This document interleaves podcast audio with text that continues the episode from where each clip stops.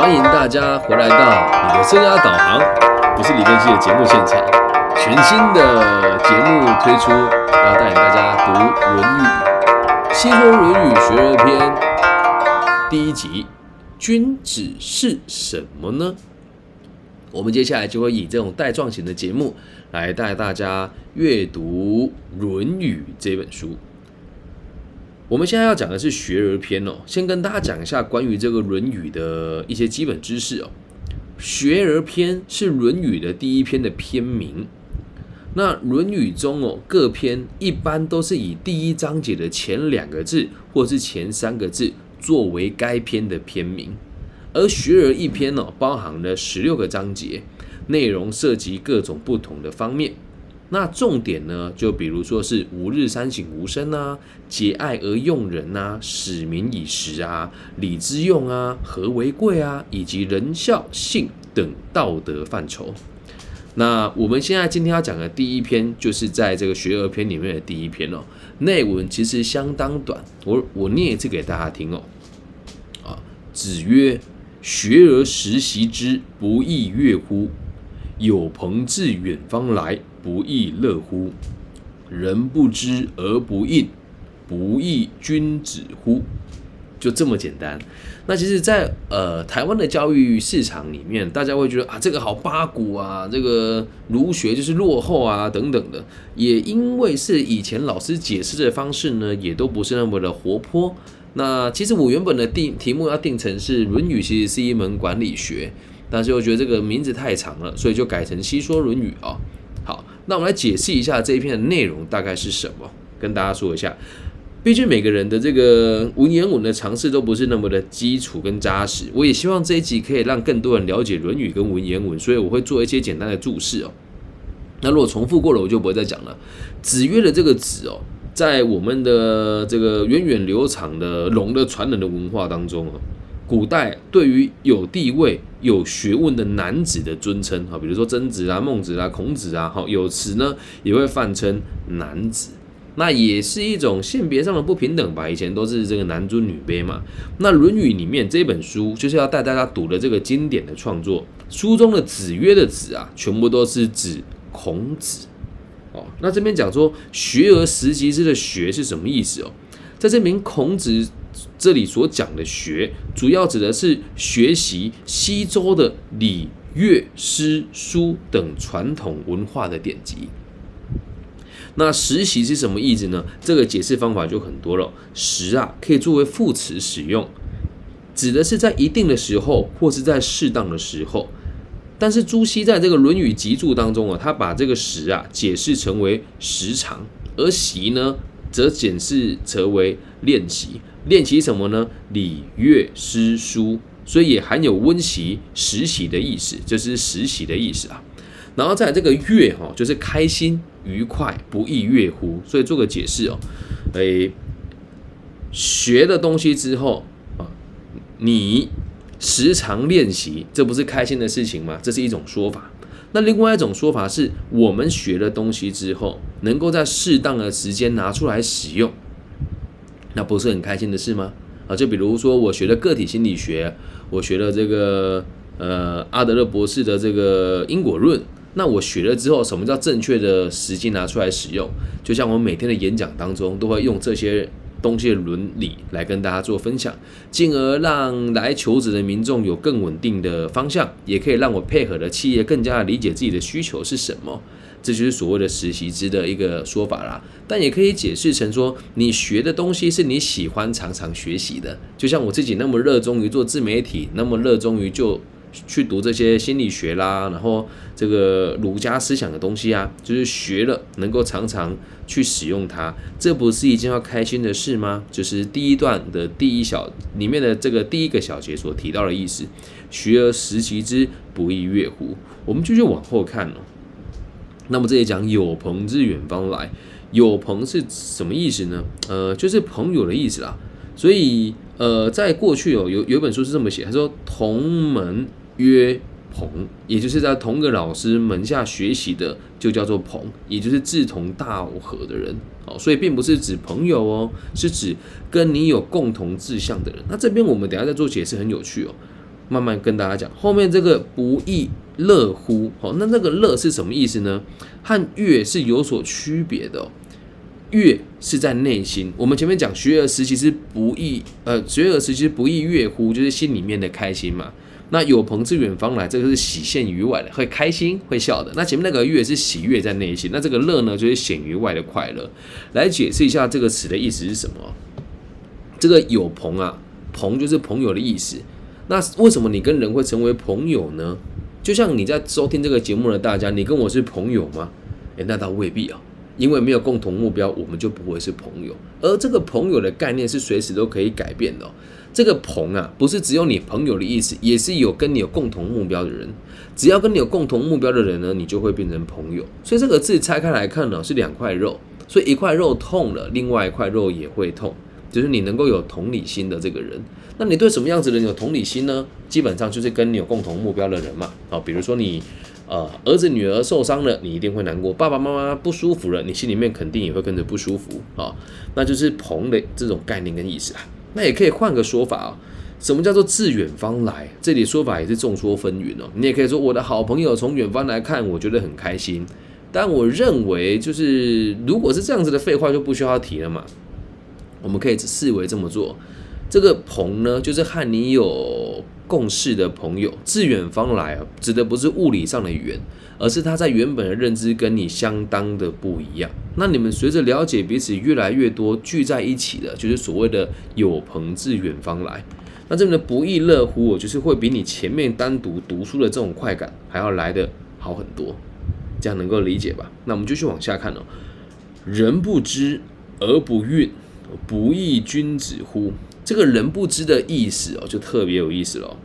这句话其实不完整啊，就是诶，人家不知道，那也没有说出人家不知道是什么，他缺少宾语啊。那一般而言哦，这个知啊，指的就是了解的意思啊。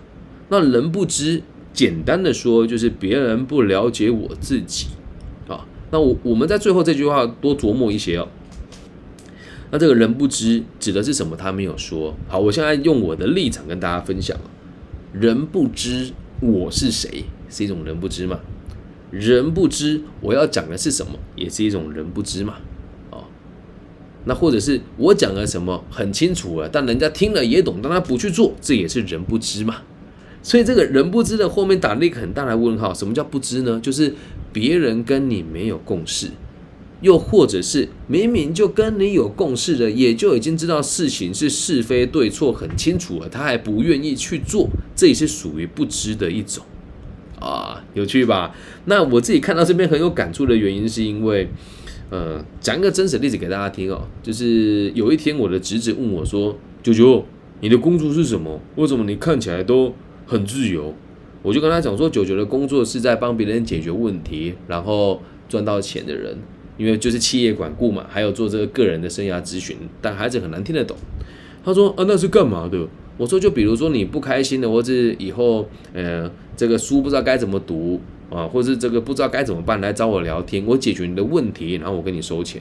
他说哦，然后他就接着问我，那你很有钱吗？问 我直直胖胖的，声音比较低沉哦。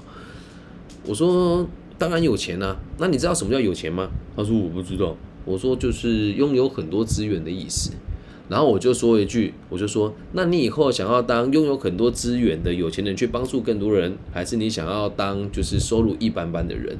那我当时我记得我是讲说，那你以后想要当有钱人，还是当比较没有那么有钱的人？那我说这个话的意思其实很很完整嘛，就是后续的说明又跟他讲，人解决的社会问题越多，赚到的钱就越多，所以你现在就可以试着从这个角度去出发。他们现在是幼儿园中班的程的的这个程度，但是他们是听得懂的。然后呢，刚刚我的母亲就跟我讲说，哎呀，你呀不要那么自以为是啊，跟孩子说什么你很有钱，我没有啊，我只有跟他说，因为我们做了什么事，所以赚到。比较多的钱，我没有跟他讲说什么人没有钱就没有价值，但我的妈妈会这么误会我，那这也是一种人不知，有趣吧？那再举一个人不知的例子哦，呃，在这个这现在已经不是抱怨了，就这几天其实被一件事情困扰了很久，呃，我有很多很要好的跟我同行的年轻后辈哦，那他们有时候演讲有问题，或是去其他的地方演说，不知道该怎么做准备，我都会一五一十的协助他们。那甚至是他们在某些工作上的需求，呃，就是我都会尽可能的协助嘛。那我自己也有也有一个协会，也是希望大家可以多多付出。可是大部分人都不愿意在这个协会花太多的时间。那当然也不是在怪罪别人啊，就只是我一个人在付出，我觉得做的蛮开心。就像现在这一集的节目，我也邀请了很多身边的辅导工作者啦、生涯规划老师，说我们一起读《论语》好不好？诶，没人理我啊。但大家也都知道，这东西就是我们讲的华人的这个老祖宗的智慧。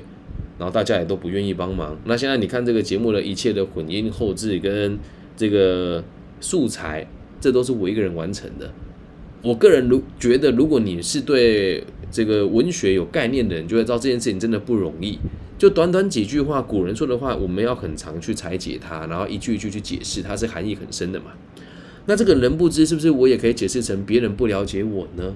每个人都看到李根熙在短短的五年之内，成为在台湾雄霸一方生涯规划的老师，也是唯一一位拥有政府顾问身份，然后在企业做管顾的的这个生涯规划的老师，也是里面年纪最轻的。大家都知道怎么做是最好的，但是没有人愿意跟你学习，这也是一种人不知。所以我现在在练习哦，如果我现在晕了，那就不对了。接下来讲下一个词哦，什么叫运哦？运这个字它很有趣，它是一个瘟，就是这个瘟疫的瘟哦，把这个三点水拿掉，变成心部，有趣吧？古字是很有含义的哦。我们讲瘟疫，瘟疫啊，为什么是水部呢？因为会透过水来做传染。古代的这个传染病都是由水流去流出来的吧？那这个运是心部啊？什么是什么叫做运呢？瘟疫的就是不好的东西了。那这个心里面不好的东西，就是泛指一切的负面情绪。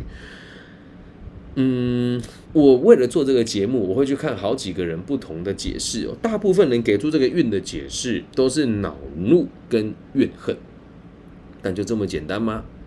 听听西子的解释是什么？西说《论语》自称西子哦，就是泛指一切所有负面的情绪。为什么这么有感触呢？我最近就有这种感觉啊，就觉得怎么我的天哪，全世界都不都不了解我。事情就很简单，怎么就不了解？就以我读东海大学 EMBA 这件事情也很有趣啊。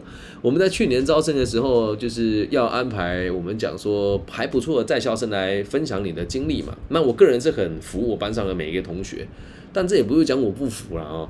就是台湾有个艺人叫做李毅，我相信在其他除了台湾以外的人都不知道他，不大知道他是谁。但是学校就安排了他来帮大家做他的学习历程的分享。那也确实是他对商学并没有非常的理解，做生意还还蛮不错，在台湾有知名度。那我就觉得，那为什么不安排我呢？我的存在对社会是有价值的，而且我这个年纪再加上我没有特殊的家庭背景。那至于其他有没有家庭背景，可以自己去查一查。那我就觉得，为什么老师不用我的方式？这也是人不知啊。那这个运就是所有的负面情绪，你会觉得生气、难过、不被理解，觉得心里面受伤了，觉得委屈了。这就是君子要去练习的东西呀。人不知而不愠，没有负面的情绪。最后这句话最有趣了，叫做“不亦君子乎”。所以最后这一句“不亦君子乎”，并不是只有讲人不知而不愠，还包含着学而时习跟有朋自远方来。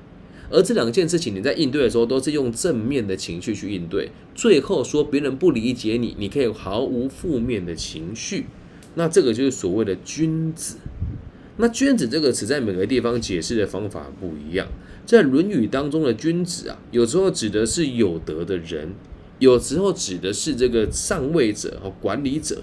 那在这边呢，指的是孔子在理想中具有高尚人格的人，就叫做君子，就刚好符合我们今天的主题，叫做“君子是什么”的这个概念，很有趣吧？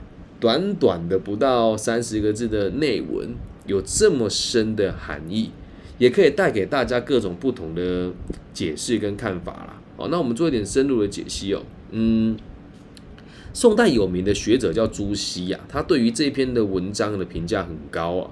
他说这这这几句话是入道之门，积德之基，很有趣吧？那只只短短的三句话，那也是人们非常熟悉的这三句话。那历来的解释哦，都是说学了以后啊，我们可以常常去练习啊，不值得开不值得高兴吗？哦，然后白话文就可以讲说，朋友从远方来找你，不值得开心吗？那人家不了解你，你也不会生气，就是所谓的君子这样子的解释嘛？我是觉得听起来没什么连贯性啊。但是也有人会认为，就是这里指出的学不是只有学习哦，也有可能是像我们刚刚前面讲的，是你的立场跟你的主张。而这个时啊，也可以像我刚刚讲的是时代跟社会，也就是温习的意思，能够学以致用哦，这个就很很值得我们开心的嘛。那其实这三句话也都不是孤立的，它是前后互相连贯的哦。其实用深入一点讲哦，自己的学说要是被社会可以采用，那就太开心了。那退一步说呢，如果没有被社会采用，有很多朋友认同跟赞同我的学说，那纷纷来跟我讨论，我也觉得快乐。那再退一步来讲，即使社会不采用，人们也不理解我，我也不会生气。那这么做，我就是真正的君子了。你看，一句话有这么多不同的解释。那我现在念出的这一段的解释，是我认为孔子最可以自圆其说的说法，而且也有前后的连贯性跟道理。那用这个角度来让大家理解未来在读《论语》的人的立场的的方式，可以放在什么地方哦？其实这个解释的方式是我在看那个《齐鲁学刊》一九八六年的第六期的期刊里面发现的内容。我真的很认真啊！我要做《论语》，我去看了很多期刊。那台湾嘛，我必须得讲，在台湾讲个体心理学跟儒学的人。学术讲的都没有很深入啦。那如果你自己本身是有在一些比较特殊的组织啊，比如说像一贯道啦，或是一些这个呃基金会里面呢，他们在推推行这个儒学跟佛学，可能就会有更多不同的解释啊。所以也希望大家知道我们这个节目的用心。那如果你也喜欢的话，可以继续往下听呢。